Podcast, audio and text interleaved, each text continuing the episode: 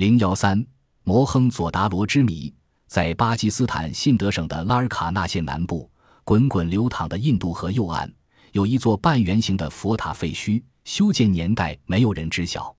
白日狂风沙尘呼啸，夜晚寒风习习，尽收眼底的只有一望无际的信德沙漠。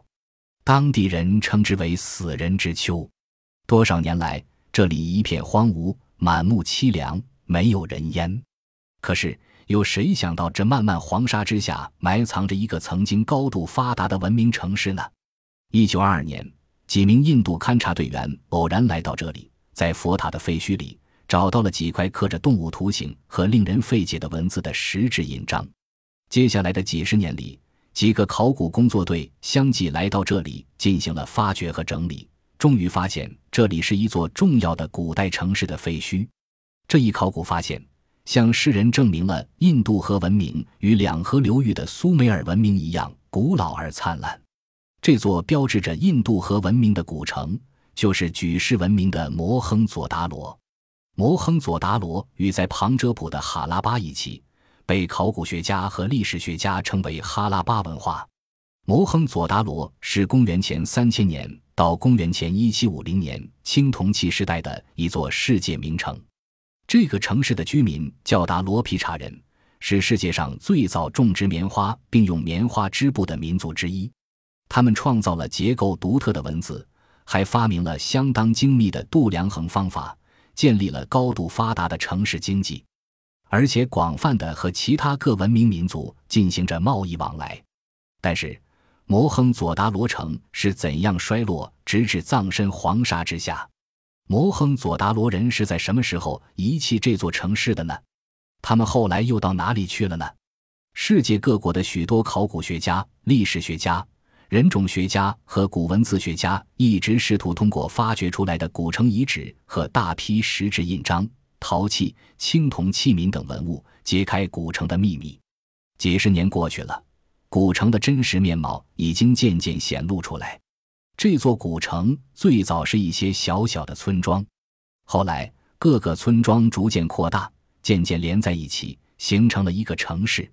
摩亨佐达罗城有高大的城墙和宽阔的街道，居民大约有数万人。城里的的街道十分的整齐，房屋排列的井井有条。摩亨佐达罗城里街道大部分是东西向和南北向的直路，呈平行排列或直角相交。主要街道宽达十米，下面有排水道，用拱形砖砌成，形成了一个独特的排水系统。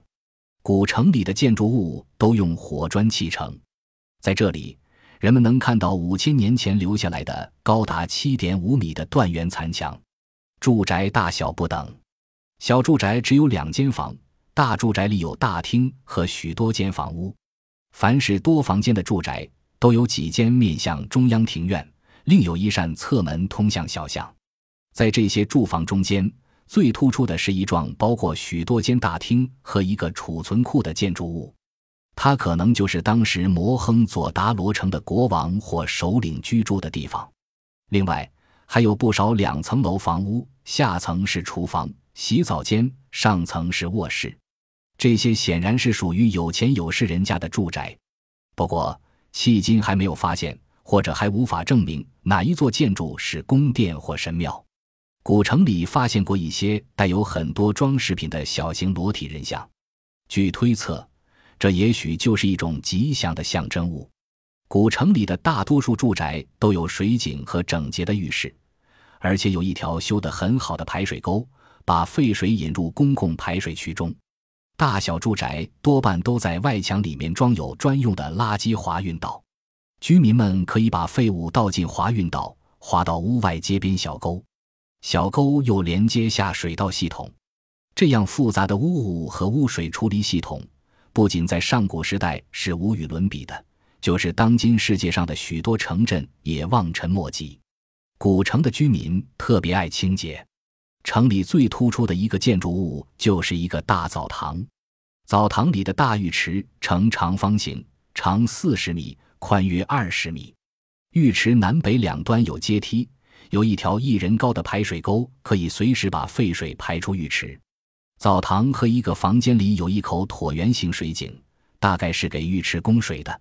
浴池底部和四周的砖块都用石膏灰浆砌合，外面涂上一层沥青，然后再砌一层砖块，以防漏水。浴池北面有一连串小浴室，每个浴室里有一个放置水罐的高平台，看来是做热水浴之用的。此外，还有作为其他用途的一些房间。